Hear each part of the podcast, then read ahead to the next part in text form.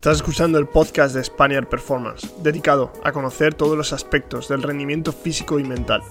Soy Rodrigo Alvira, y si quieres llevar tus conocimientos y tu rendimiento a su máxima expresión, este es tu podcast.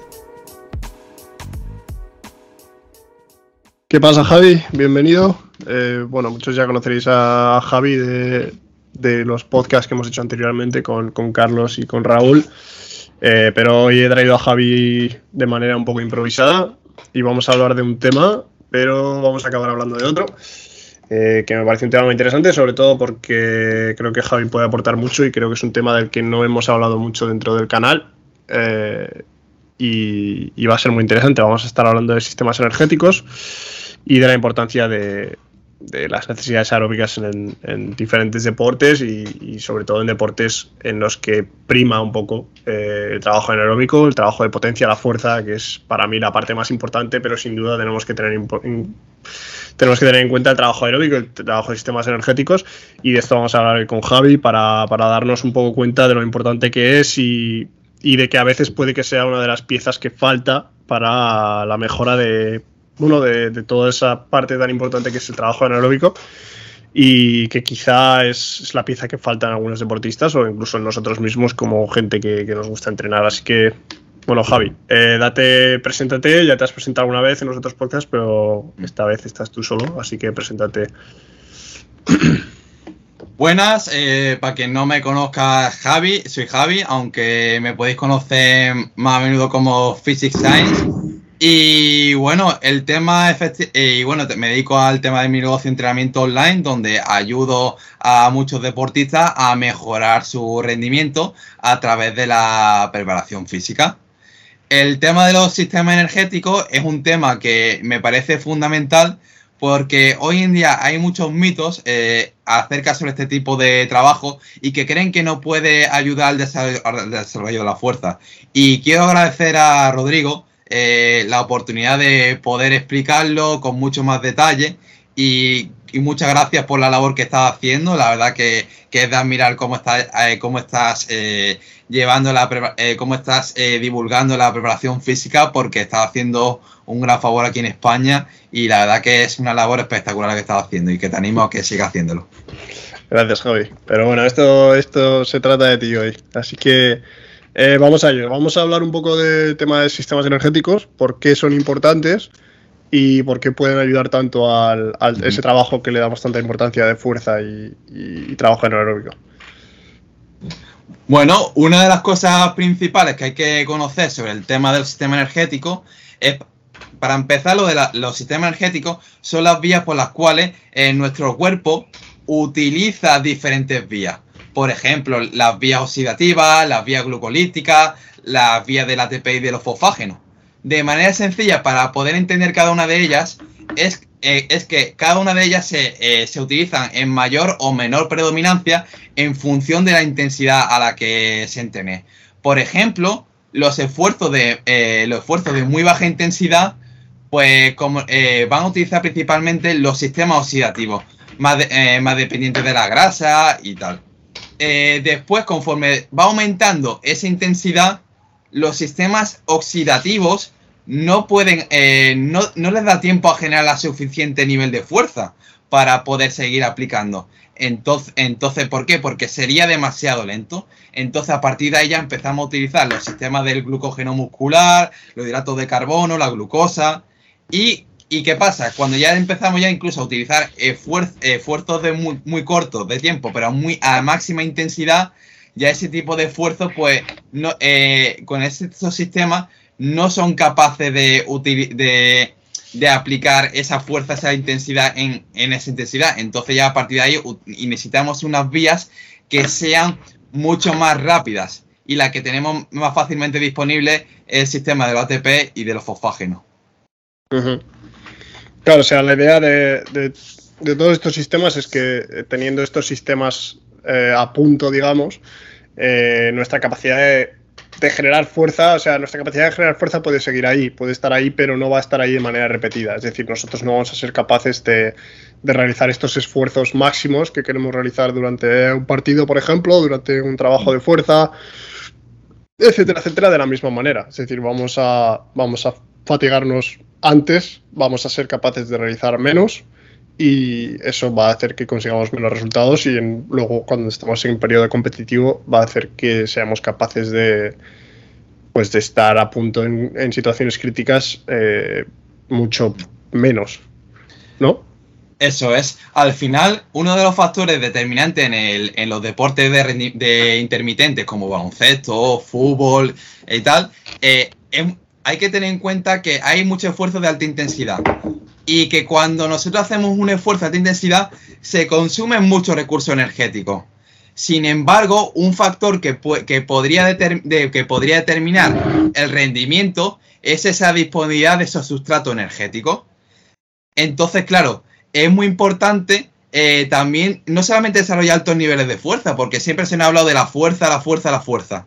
Pero oye, que también es muy importante recuperar, recuperarse de esa aplicación de fuerza, de esa fuerza aplicada. Y, por, y ahí entra, su, y ahí entra en, su lugar el desarrollo de los sistemas energéticos.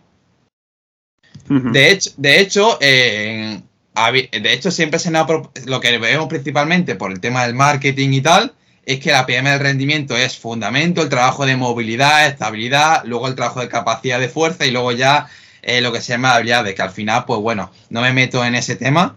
Pero antes que eso, la base sigue, eh, eh, y de hecho ya lo hablaba Caldie, que mucho más importante que la capacidad de aplicar fuerza es la capacidad que tú tengas de recuperarte de ella. Entonces, en este sentido, la base del rendimiento debería ser tener una buena condición física o una buena base aeróbica.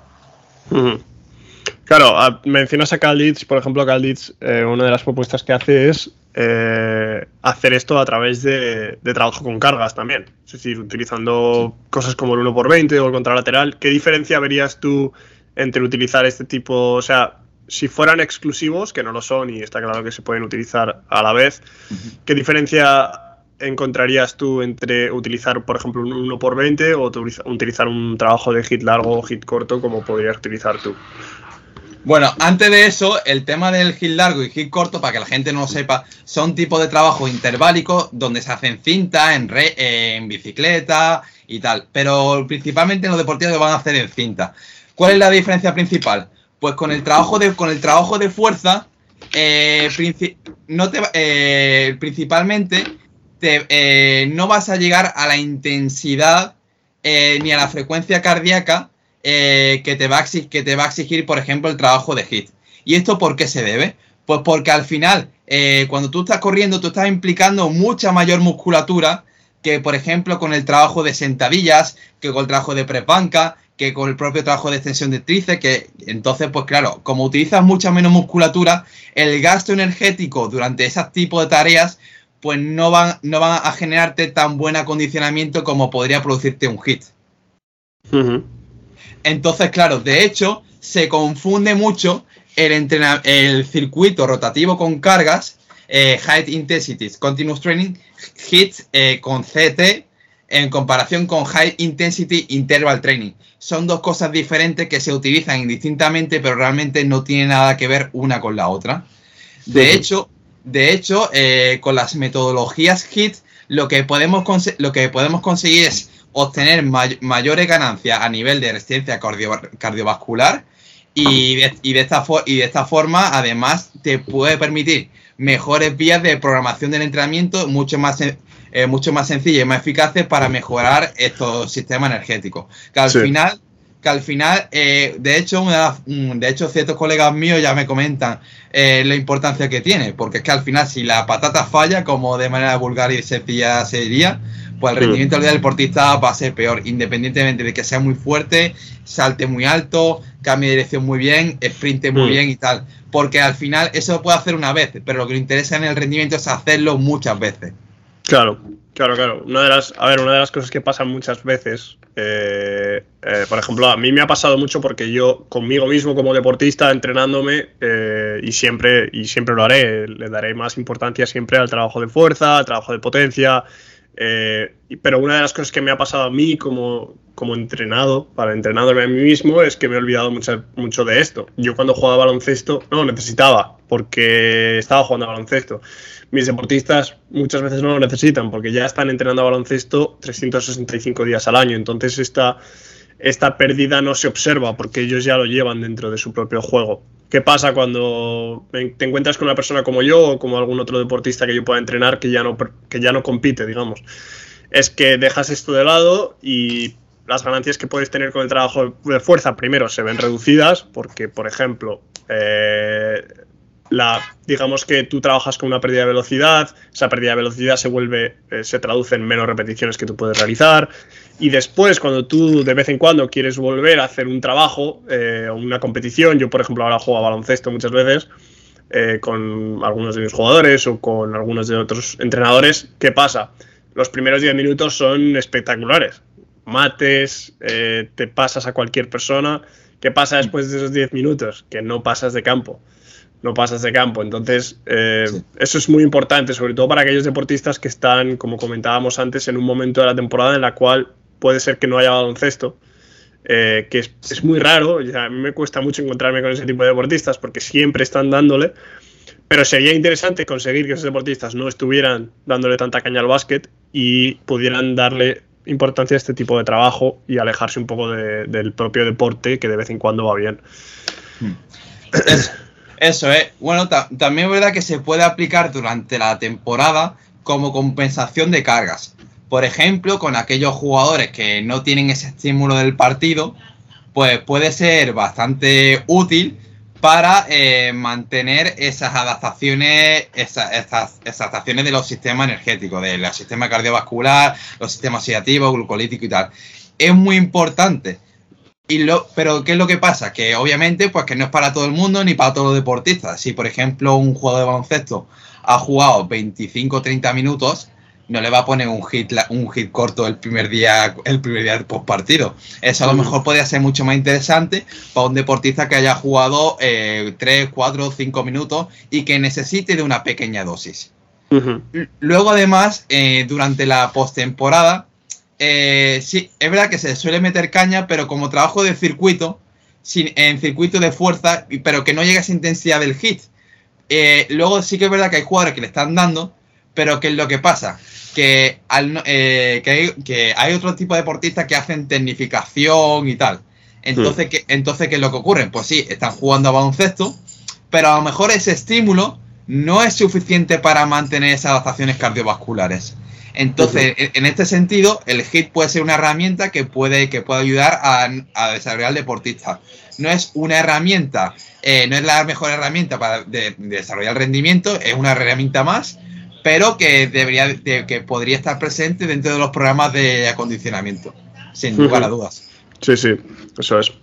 Em, pues vamos a hablar un poco porque una de las cosas que sucede, yo creo que en muchos casos, es por eh, la falta de conocimiento de, muchos entrenadores y en muchos casos porque los propios entrenadores deportivos se encargan de esto en vez del preparador físico. Es eh, las propuestas tradicionales que se suelen hacer eh, con el trabajo de, preparación de, sistemas energéticos, que puede ser vamos a dar tres vueltas al colegio con los deportistas, que eso me pasaba a mí mucho cuando yo jugaba baloncesto, o tres vueltas al pabellón por fuera, o lo que sea. Eh, entre un trabajo como puede ser ese, como puede ser de carrera continua, sin, sin ton ni son, contra un poco, digamos, el trabajo más medido, el trabajo que tú puedes realizar, que hablábamos ahora, pues de eso, de hit corto, hit largo y, conociendo un poco lo que cada uno necesita. Bueno, bueno eh, la principal diferencia entre los hits y los métodos continuos es sobre todo a nivel de eficiencia imagínate que puedes obtener las mismas mejoras en el menor tiempo posible. Pues yo, yo quiero eso. Yo quiero eso con mis deportistas. Pues, eh, pues esto se puede conseguir perfectamente con el HIT. Y esto, y esto, y principalmente se debe porque siempre se ha dicho, no, pero es que como trabaja alta intensidad, no voy a trabajar los sistemas oxidativos. Eso es un, eso es un error muy, eh, muy común en el entrenamiento y no, y, no es, y no es cierto. ¿Por qué? Pues porque nosotros cuando estamos en esa situación de ausencia de oxígeno, se produce un efecto que es lo que se llama el efecto EPOC, ¿vale? Que estamos en deuda de oxígeno con el organismo. Entonces, mm. ¿qué pasa? Para recuperarnos de ese sistema, de, esa, de ese gasto energético, nosotros, como ya lo hemos gastado con los, sistemas glucolíticos, va a pagar esa deuda de oxígeno con los sistemas oxidativos. Por lo tanto, eh, permite también el desarrollo del V2+, eh, permite mejorar, eh, mejorar esa, las mitocondrias, que al final va a ser fundamental para, para al final pues, seguir produciendo energía. Pero es que luego pues, además tiene muy, es muy interesante para los deportes intermitentes por el principio de especificidad, sobre todo en el tema de la similitud y la producción de energía, es decir, la vía energética. con el trabajo de carrera continua, simplemente está estimulando las vías oxidativas y también y por esa razón se han propuesto los farles para intentar alternar un poco. Pero ¿qué es lo que pasa? Ni los tiempos de recuperación son los mismos que en baloncesto, ni tampoco, ni tampoco, eh, ni tampoco eh, hay pausas. Algo que, algo que se ocurre con los hits, que puede haber pausas incluso. Entonces, entonces claro, eh, con, el tema del, con el tema del hit, el tema del tratamiento tradicional te prepara más para ser un maratoniano no te prepara para ser un, jugador de baloncesto, un futbolista, un jugador de vóley. Eh, entonces, pues claro, estos deportistas requieren de, una, de unas demandas cardiovasculares diferentes. Por esa razón requieren entrenamientos diferentes. Sí, sí, está claro. Y, está claro también que eh, lo que has hecho al principio, ¿no? Obtener lo mismo eh, más rápido tener lo mismo más rápido y aparte de manera más específica a lo que, a lo que ese deportista va a necesitar y que al fin y al cabo casi todos los deportes de los que nosotros estamos tratando necesitan ese tipo de trabajo. O sea, se podría incluso generalizar que los únicos deportes que no lo van a necesitar van a ser deportes como pueden ser deportes de carrera, deportes eh, ciclismo, eh, cosas similares que no son deportes eh, en los cuales em, priorizamos tanto la fuerza. Quiero decir sobre todo que el propio deporte ya se encarga de eso muchas veces. O sea, el deporte es eso. Y nosotros no tenemos ese trabajo que hacer. Claro, ahí es lo que tú dices. El tema de eh, estas vías principalmente ya se desarrollan con el deporte, ¿vale? Eso al final con el tema de las cargas y tal. Ahora bien, sí que es verdad que puede dar cierta orientación al entrenador para en base a ello trabajar pero principal, pero no se ha dado mucha importancia porque es que esto ya se desarrolla en la pista. Pero durante la postemporada eh, puede ser puede ser que los jugadores pues pierdan rendimiento. Entonces, pues una manera de, de mantenerlo eh, y de forma efectiva y tal, puede ser con la metodología HIT. Entonces, pues es muy importante también eh, darle buenas orientaciones al entrenador por ejemplo, el nivel de duración de los ejercicios, la intensidad a las que se mueven, los ritmos y tal. Y de hecho eso es algo que yo he ido perfeccionando con los años y que tengo que, por supuesto, seguir mejorando. Tengo margen de mejora todavía y que espero que siga siendo así, porque si no, este, este trabajo de sprint, por ejemplo, hay de sprint de hit que tú comentas, por ejemplo, el hit corto. Eh, ¿Tendría algo que ver, por ejemplo, nosotros hacemos un tipo de trabajo que se llama sprint eh, repeatability, que es la capacidad de repetición del sprint, eh, que es un trabajo de sprint de alta intensidad, eh, con una cantidad de descanso menor a la, que, a la que realizaríamos cuando estamos buscando unas adaptaciones de velocidad. Y buscamos unas adaptaciones de velocidad repetidas y mantenidas durante el tiempo se podría, se podría contabilizar, o sea, podría contar un poco como ese trabajo de hit corto del que tú hablas. Pues no exactamente, no exactamente. ¿Por qué? Pues porque el, hit, eh, la diferencia entre el trabajo de, de sprint repetido, resistencia a la habilidad para repetir, trabajo para mejorar la resistencia para, eh, para repetir sprints, lo que se caracteriza es que ese sprint, al ser sprint, porque eh, es resistencia al sprint, se hace a máxima velocidad. Entonces requiere el máximo esfuerzo del deportista. Sin, eh, eh, sin, embargo, con el hit corto, eh, sí, que se llega, sí que se llega a utilizar esos sistemas glucolíticos, pero no llega, y, aunque el carácter del esfuerzo sea muy alto, no llega a ser máximo. Entonces, sí que existe una gran diferencia entre el trabajo de, resistencia al sprint con referencia al trabajo de hit corto. Y hablando de esto un poco, ¿qué tipos de, de hit podemos encontrarnos? ¿Qué tipos de hit utilizas tú?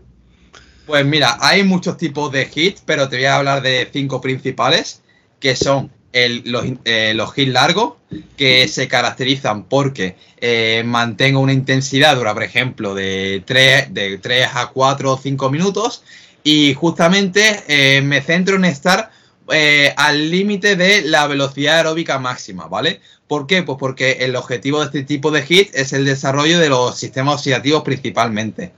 Y lo que pasa es que se alterna con periodos de descanso, a diferencia de con la carrera continua. Eh, luego, de, luego además, eh, a diferencia de con los, con los hits cortos, los hits cortos se caracterizan porque tienen mayores picos de intensidad, ¿vale? Entonces, pues eh, son, por ejemplo, en, el hit largo eran de, de 2 a 5, 3, 4 minutos y luego ya baja intensidad. En el hit corto puede hacerlo desde 15 hasta 30 segundos de trabajo y, por ejemplo, de 30 a 45 segundos de descanso. Entonces, la diferencia entre uno y otro es que mientras que en el, en el, en el hit largo la máxima intensidad está cerca de la velocidad aeróbica máxima, en el otro, eh, tenemos, en el otro, pues lo que se caracteriza es porque utiliza, eh, está por encima de ella y utiliza los sistemas glucolíticos y oxidativos. Pero es que además, entre los descansos, tú puedes trabajar la capacidad aeróbica. Luego después tenemos otro tipo de sprints. Están los sprints repetidos que es, eh, que es una metodología que son los SIT, ¿vale? Lo, perdón, los RST, lo que, que hemos comentado antes, ¿vale? Lo que se caracterizan es porque tú haces un sprint a máxima, eh, a máxima velocidad intencional, a máximo esfuerzo, pero es que el descanso como tal luego pues pasivo, no haces absolutamente nada. El Entonces, ¿qué pasa? Pues que no, eh, no te va a permitir tanto ese, ese trabajo de intensidad. Ahora tengo que meterle un trabajo de moderada, moderada carga o moderada, moderada intensidad. ¿Vale? Entonces, pues no, estás, eh, no estás alternando vía oxidativa eh, versus vía glucolítica, sino simplemente descansas, vía glucolítica, descanso completamente, vía glucolítica. Entonces, pues el desarrollo energético es completamente diferente. Eh, eh, bueno, es similar, pero que las estaciones pues son más neuromusculares. Mientras que por, hay otros y hay otros tipos de sprints que son, por ejemplo, eh, los intervalos de sprint, que el objetivo, pues al final, que es un tipo de sit, sprint, sprint interval training, que son que tú haces una serie de sprint por tiempos y que es muy parecido al otro, pero que simplemente es que haces un, sprint de más intensidad. Y luego ya tenemos los Small Side Games o los juegos reducidos. Que quiera o no, el tú a través del juego, que por esa razón en el trabajo de la preparación física en baloncesto no se le ha metido mucha caña el trabajo cardiovascular, es porque dentro del propio juego, como ya hemos comentado antes, se eh, ya trabajas un propio hit, que es el game, el juego basado en hit. Entonces, ¿qué pasa?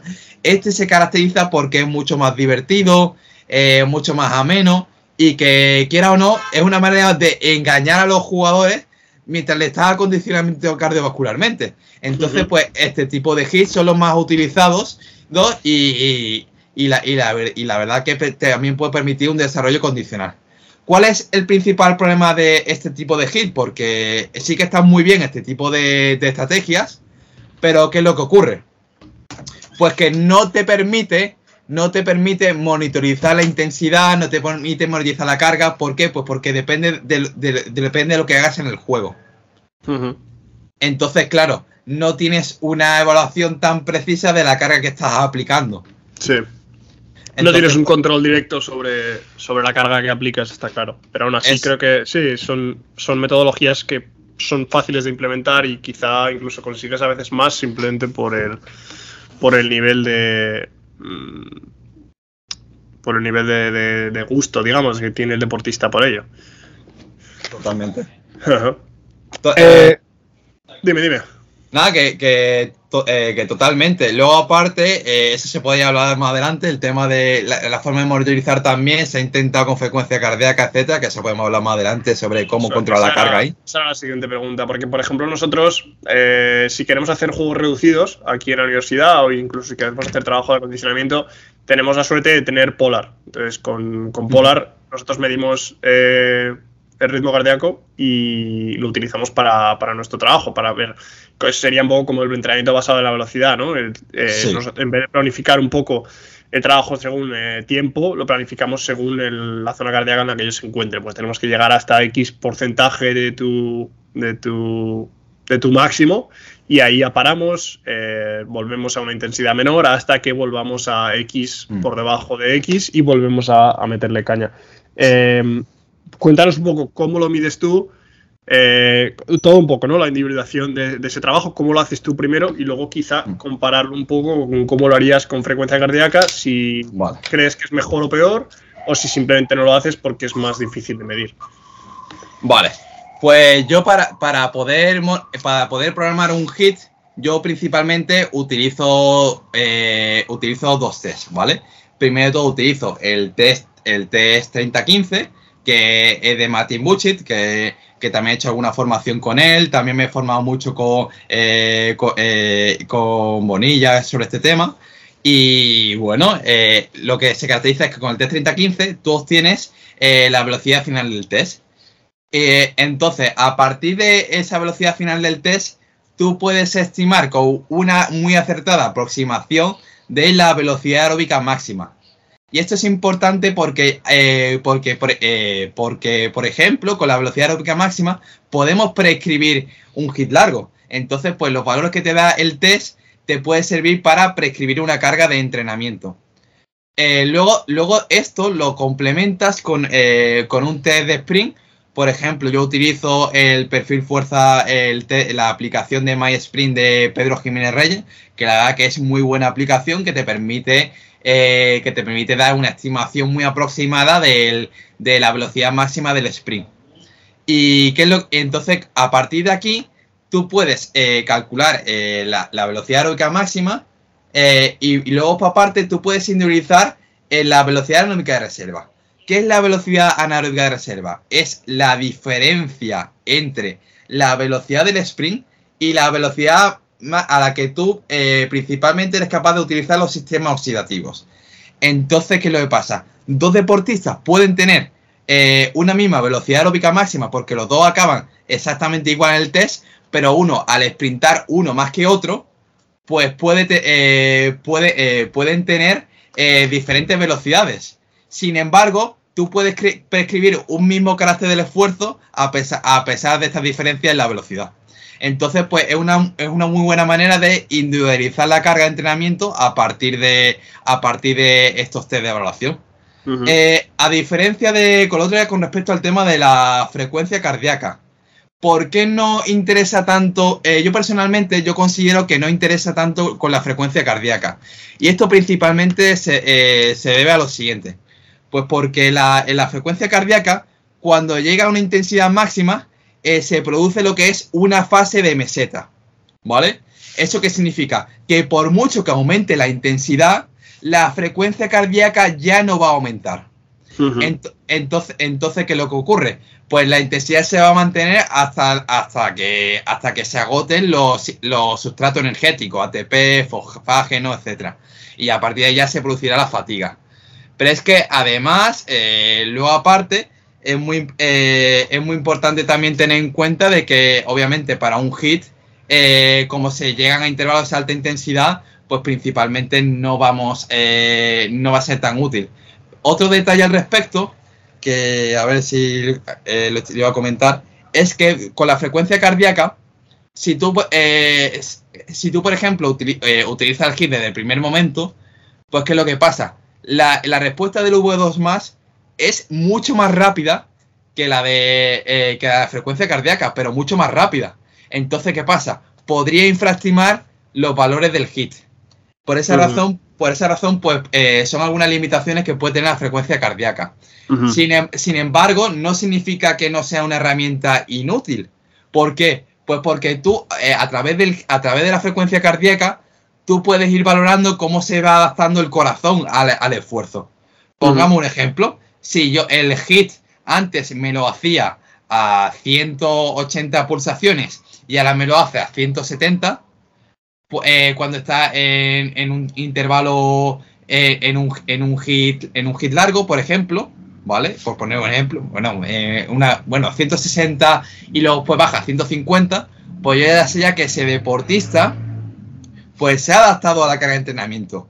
Mm. Y, a partir de ahí ya podemos tener valores para poder decidir, oye, pues se ha, la carga, pues a lo mejor sería interesante incrementarla otra vez. Entonces, de esta manera, eh, eh, te permite seguir progresando en el trabajo de resistencia cardiovascular. Mm. esto, obviamente, no lo tienen todo, todo el equipo, todos los deportistas, pero sí que puede ser una herramienta complementaria a la que yo he comentado antes, que debería ser la principal. Sí, incluso para medir el descanso, ¿no? Un poco también, para ver un poco, decir, en vez de descansar dos, tres minutos, decirle, oye, descansa hasta que tus pulsaciones bajen de X porcentaje y a partir de ahí vuelve, vuelve a meterle caña. Claro, eh, también, se puede, también se puede utilizar de esa, de esa manera, pero, eh, pero bueno, que al final también, eh, al final un deportista incluso suele recuperar bastante rápido. Pero ¿qué, es lo que, ¿qué es lo que pasa? Que si tú te centras simplemente a nivel cardíaco, a lo mejor no estamos, olvidando, no estamos olvidando de que viene a hacer un, un, hit corto. Y un hit corto, quiera o no, a nivel de recuperación de sustrato energético, pues si yo, por ejemplo, baja las pulsaciones a, eh, a 60 en, en, un minuto y los sustratos energéticos se terminan de recuperar en 2 o 3 minutos completamente uh -huh. al 100%, pues, pues entonces a lo mejor no te sirve para prescribir la recuperación. Por esa razón, pues es muy importante tener en cuenta qué sustrato energético estás utilizando, qué vía, qué vía metabólica quiere, eh, quieres que predomine el entrenamiento y en base a ello también prescribir la recuperación del deportista. Uh -huh. Por esa razón, no siempre la frecuencia cardíaca puede ser útil para, eh, para, eh, para prescribir una recuperación del entrenamiento. Uh -huh. Totalmente. Creo que una de las cosas más importantes eh, la utilización de, la frecuencia cardíaca en, el trabajo de HIT, yo creo que, aparte de que, porque hasta ahora hemos estado hablando de todo esto, de realizar este trabajo siempre en carrera. Una de las cosas con las que yo me encuentro muchas veces es, primero, deportistas lesionados que tienen que realizar un trabajo de HIT. Eso es lo primero. Segundo, deportistas que ya tienen una gran cantidad de contactos, eh, tanto de trabajo de pliométrico como trabajo de, pista, que lo que necesitamos es realizar ese tipo de trabajo en una eh, fuera de contacto, digamos, en, en, bici. Muchas veces utilizamos airbikes o utilizamos bicis normales. ¿Cómo, o sea, si no, si no se tuviera la, eh, la, frecuencia cardíaca, ¿tendrías tú alguna otra manera de medirlo cuando estás en, un trabajo con bici, por ejemplo? Con bicicleta como tal, este tipo de, eh, por ejemplo, con la manera que yo tengo de utilizarlo, pues que es en, en cinta, pues no, ser, eh, no sería tan útil. ¿Por qué? Pues porque al final eh, la, eh, la, fatiga que te genera el trabajo de bicicleta versus en comparación con el de la carrera, pues no se podría prescribir. Sin embargo, en el tema del hit con bicicleta, en vez de utilizar la frecuencia cardíaca, podría ser mucho más interesante un potenciómetro. ¿Por qué? Pues porque al final, eh, al final tú, eh, valoras la potencia que estás ejerciendo en cada pedaleada y lo, mismo pasa. A mayor intensidad, pues la, potencia de la pedaleada aumenta. Sin embargo, mm. sin embargo, eh, sin embargo, conforme tú aumentas la igual va a pasar con la frecuencia cardíaca, que va a aumentar, pero va a llegar a esa fase de meseta.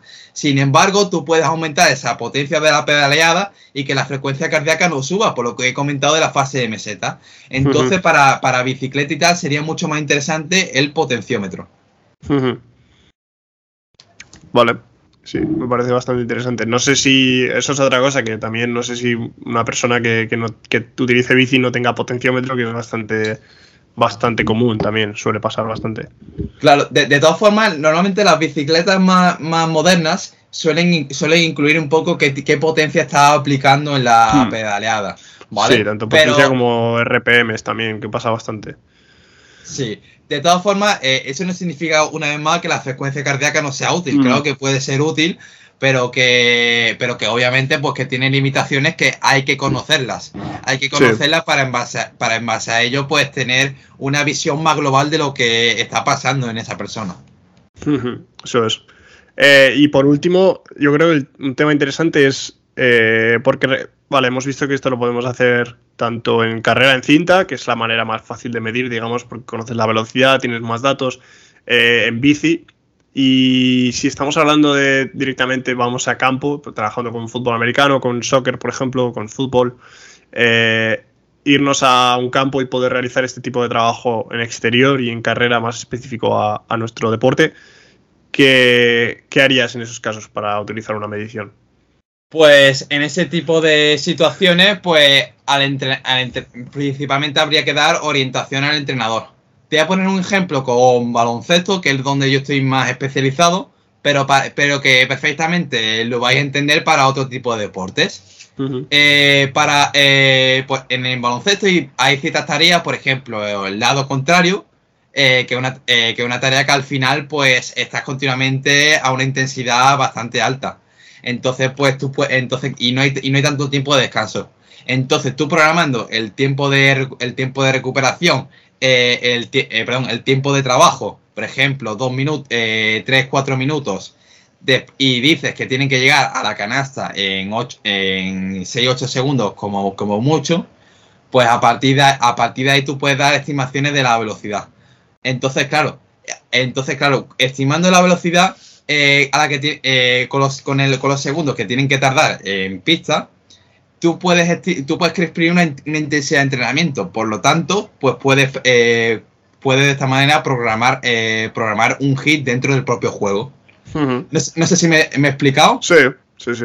Entonces tú, estimando los tiempos de ataque, los tiempos de defensa, tú puedes, eh, y también los tiempos de recuperación de los trabajos, por ejemplo, si tienes que ir una fila o no, pues tú puedes prescribir también este tipo de hits y que o no, pues son una buena forma de hacerlo de manera programada. Ahora bien, eh, esto también quiero decir que esto no es perfecto, ¿por qué? Pues porque depende, dependerá mucho de, nuestro propio conocimiento sobre el deporte, dependerá de, dependerá de tu relación con staff técnico, dependerá mucho de cómo, de cómo lo hagan los jugadores al final un trabajo va a ser efectivo si lo realizan adecuadamente los jugadores. Nosotros mm. simplemente somos guías en el proceso. Sí, sí, sí. Sí, lo, que te refieres sobre todo para estimar esa intensidad es un poco, tú tienes una distancia que tienes que recorrer, tú le pones un tiempo a esa distancia, con ese tiempo tú estimas la velocidad a la que el deportista se tiene que estar moviendo realmente para llegar a ese punto en ese tiempo y a partir de ahí ya puedes empezar a prescribir el tiempo que necesitan para llegar de punto A a punto B y esa es la velocidad estimada, ¿no? Eso es. De esta manera tú puedes escribir la intensidad de entrenamiento. Muy bien. Eh, y ya por último, eh, hablar un poco de cuándo, cuándo utilizar este trabajo. Es decir, yo, una de las opiniones que tengo, sobre todo, es cuando eh, tengo la suerte de que muchos de mis deportistas, una vez más, eh, tienen trabajo deportivo durante todo el año. Mm, una suerte, una desgracia en muchos sentidos, pero bueno, si el deportista se mantiene sano, es una suerte porque mantienen esas propiedades del juego. Y yo la verdad es que tengo suerte porque me puedo centrar en lo que realmente me gusta hacer y lo que les gusta a ellos también en el trabajo de gimnasio, que es el trabajo de fuerza, potencia, pliometría, etcétera, etcétera. Pero ¿cuándo introduces tú este tipo de trabajo? Eh, ¿Cuándo te parece más útil? Y bueno, eso cuándo lo utilizarías tú sobre todo. Pues depende mucho del, deportista, momento de temporada y tal, eso por supuesto. Pero sí que podría ser bastante. Eh, al final, hit siempre estamos haciendo. Siempre estamos haciendo hit. Eh, quiera o no, cuando estamos entrenando en pista y tal, pues siempre hacemos los juegos basados en hit pero de forma más aislada y más analítica en pista, que es como, como se está enfocando más la pregunta, se podría utilizar mucho más al inicio del, al inicio del microciclo, al inicio de la semana.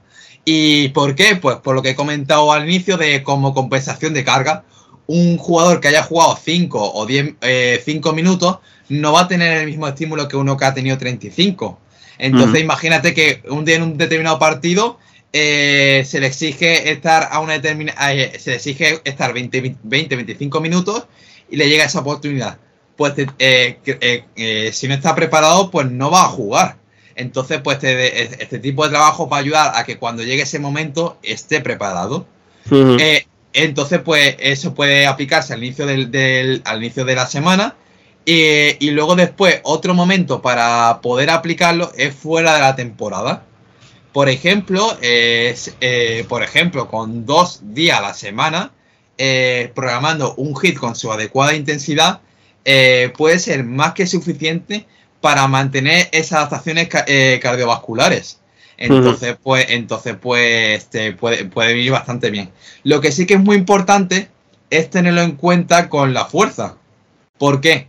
Pues porque en función del nivel del deportista y tal, pues eh, la experiencia que tenga, eh, el tipo de hit que hagas, pues no va a ser tan...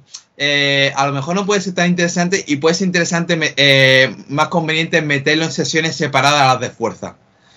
Por ejemplo, tenemos investigaciones que aclaran que haya una separación de 6 horas entre entrenamiento de fuerza versus el de resistencia. Hay otros que incluso concluyen con que puede ser mejor al día siguiente. Pero ¿qué es lo que pasa? Al final lo que manda es el contexto y que no siempre es así. Y que si quiere darle prioridad al trabajo de excedencia, podría ser mucho más interesante al final, al final del trabajo de mm. fuerza. Eso es. Por ejemplo, yo lo yo, una forma que utilizo yo mucho es un circuito, eh, esta metodología de Cal 10, del 1 por 20, el circuito contralateral, eh, justo al final, al final del, al final de ese trabajo de fuerza, pues le meto un trabajo de extensión cardiovascular. Entonces, pues, entonces, pues le puede ayudar bastante a mantener esas adaptaciones. Sí. Bueno, si le metes eh, trabajo de resistencia después de un 1 por 20, igual matas a alguien, ¿eh? Bueno, eh, depende también del 1 por 20 cómo lo tengas programado. Sí. Pero, pero y también depende del tipo de deportista. Por ejemplo, hay deportistas muy entrenados que lo toleran bastante bien. Ahora bien, si lo, si lo haces, tú tienes que tenerlo bastante, bastante bien programado cuánto, va a descansar ante la siguiente sesión. Porque una vez más una vez más, lo que, lo que se prioriza es eh, que, pueda, que, pueda hacer entrenamiento. Por ejemplo, eh, un bloque que suelo hacer yo mucho con los deportistas, como, como, eh, como postemporada, pues lo mejor, o por ejemplo, previo a la pretemporada es el día 1 de fuerza, el día 2 del trabajo de HIT, luego pues ya un día de medio de descanso, luego el día de trabajo de fuerza y el día siguiente el trabajo de HIT. Entonces, pues es, una es otra manera. Al final, al final lo que hay que priorizar es el contexto que tengas para más allá aplicarlo. Obviamente para mí es mucho mejor la opción 2 que la opción 1. Pero oye, que pero oye que si que si el contexto es el que tiene, eh, al final hay que adaptarse. Eso es. Muy bien, Javi. Pues, tío, yo creo que ha quedado muy bien y, hemos dejado cosas muy claras. Es un tema, una es un tema que no se habla mucho y sobre todo que yo no he tratado mucho porque yo tengo la suerte de, trabajar con equipos que, pues eso, que en los cuales se está compitiendo casi todo el año. Ahora mismo voleibol, por ejemplo, que es uno de los deportes con los que trabajo mucho, es un deporte que, que no trabaja todo el año, que no están todo el día entrenando, y es verdad que las, chicas, por ejemplo, sí, porque es, es a nivel, un nivel competitivo mucho más elevado que el de los chicos, pero eh, tienen un mes, un mes de descanso casi al año y el resto están jugando. Entonces, eh, y luego es un deporte también el vóley es comparado con deportes como el baloncesto, como el fútbol o como, eh, como otros deportes que sus requerimientos de sistemas energéticos son menores que, los que puede tener cualquier otro deporte, aunque sí que siguen estando ahí. Y con las chicas sí que seguimos realizando un trabajo eh, un día de la semana de, sistemas energéticos. pero bueno, pues muchas gracias por, estar aquí, Javi, y muchas gracias por, por la info y por el podcast y los volveremos a ver seguro. Eh, muchas gracias a ti y ha sido un momento fantástico y seguro que sí. Un abrazo, Javi. Un fuerte abrazo. Si has llegado hasta aquí, es que te has tragado todo el podcast. Eh, quería agradecértelo porque estoy seguro de que tú eres una de las personas que, que, más apoya tanto el contenido de los podcasts como el contenido de Spaniard Performance. Y ya que has llegado hasta aquí y que estoy seguro de que estás interesado en echarnos una mano, echar una mano a Spaniard Performance, quería recordarte eh, que tenemos con Vitruve, que es uno de nuestros sponsors. Eh, Vitruve es una compañía eh, encargada de crear softwares y hardwares para el entrenamiento basado en la velocidad, en este caso el mejor encoder sin ninguna duda y el mejor software para entrenamiento basado en la velocidad. Y tenemos un 10% de descuento en toda la web, tanto en, en el encoder como en las formaciones que tienen para enseñarte a utilizar el encoder, a utilizar el software y a utilizar y implementar el entrenamiento basado en la velocidad, que es para mí uno de, las, eh, de los pilares principales del entrenamiento del trabajo de fuerza y preparación física en la mayoría de deportistas ahora mismo y tenéis, como os digo, un 10% de descuento con el código España. También recordaros que si eres un deportista o eres un entrenador, ambos dos podéis acceder a los entrenamientos tanto de Spaniard Method 2.0 como Spaniard Method sin material para la mejora del salto vertical, la mejora del rendimiento o para conocer cómo programamos y cómo utilizamos los entrenamientos para nuestros deportistas. Así que nada, una vez más, muchas gracias por estar hasta aquí, por quedarte, por ver toda la información y por apoyar al podcast.